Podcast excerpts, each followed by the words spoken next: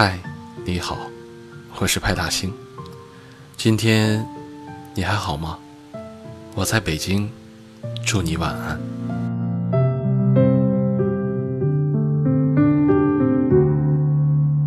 昨天和朋友逛街，他整个人看起来特别没精神，蔫蔫的，黑眼圈还特别厚重。我便问他，最近是怎么了？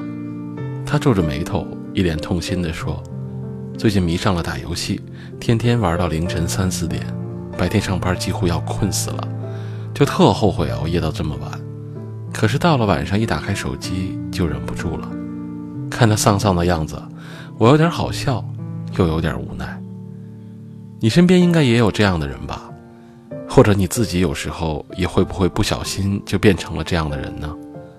说玩一把游戏就睡觉。”结果第二天顶着熊猫眼出现，惨兮兮地说：“我今天晚上一定十点半就睡觉。”说要复习准备考四六级，单词书买回来也就新鲜了两天，等到临近考试，还是只记住了第一页的 abandon。说到夏天就要减肥，那要吃水煮菜，吃大拌菜，拒绝大鱼大肉，油腻新鲜。可是晚上刷一下朋友圈，却发现你又晒了一张街边撸串的照片，还附文说：“夜跑真的太可怕，一不小心就遇到烧烤摊了。”我们总是习惯给自己找借口，也许是游戏让人上瘾，烧烤勾引味蕾，或者是跑步太难坚持，事情一多就忘了背单词，三分钟热度之后一切如常。但其实别再自欺欺人了。拖垮你的并非这些外物本身，而是你自己内心的松懈。有太多人嘴上说着要自律，行动上却从来都难以坚持。所以，优秀的人常常是少数。所以，越是通往成功的道路，越是不拥挤。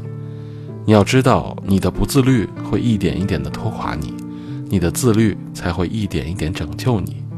你有多自律，就有多美好。朋友圈中有位读者让我印象很深刻。早晨六点半，他都会晒出一张晨跑的照片；下午的时候，他会去健身房打卡，每天如此，雷打不动。上次去南京出差，正好离他不远，就约着一起吃了顿饭。我赞叹他的好身材，还有他每天坚持锻炼的好习惯，他却笑了笑，给我看他两年前的一张照片，身材肥腻。和现在完全不像同一个人。他说那时候刚生了孩子，辞职在家，身材严重走形，因为身边也是一些不太注重身材的宝妈，竟然没有发觉对自己放松了要求。后来有个宝妈提议说，一起去健身房练练瑜伽、拉拉筋，大家就都报名了。有的人一个月只来一两次，有的甚至来过一两次以后就再也不来了。要不就是忙，家里有事儿；要不就是不想动，改天吧。人懒起来呀，什么都是借口。到现在两年了，一起报名的人当中，就我一个每天都坚持来。我成了普拉提教练，而他们的身材还是一如既往。其实想想身边那些身材好的人，那些事业像开了挂的人，那些总是能够得到自己所想所愿的人，都一定是克制而自律的。熬夜看剧、赖床、打游戏，这些看起来很爽很酷的事儿，其实并不能真正为你带来什么实质性的好处。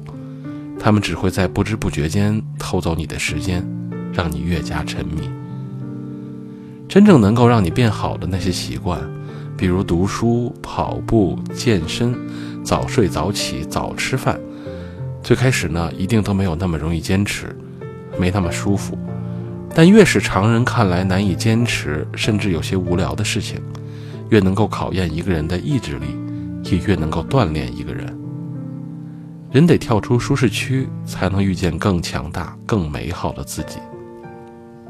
生而为人，总不能一直停步不前，甚至堕落退后。我们得往前走，才可能遇见更美好的自己。而那一定是自律、克制、坚持、努力的你。所以，别再懒惰，别再颓废，别再凡事三分钟热度。想要的身材得自己练出来，想要的生活得自己争取来。就从当下开始挑战自己，超越自己，一点一点前进，你终将活成自己喜欢的样子。就像一位哲人说：“真正的自由不是随心所欲，而是自我主宰、自律即自由。你有多自律，就有多自由；你有多自律，就有多美好。余生，愿你我都能坚持做更好的自己。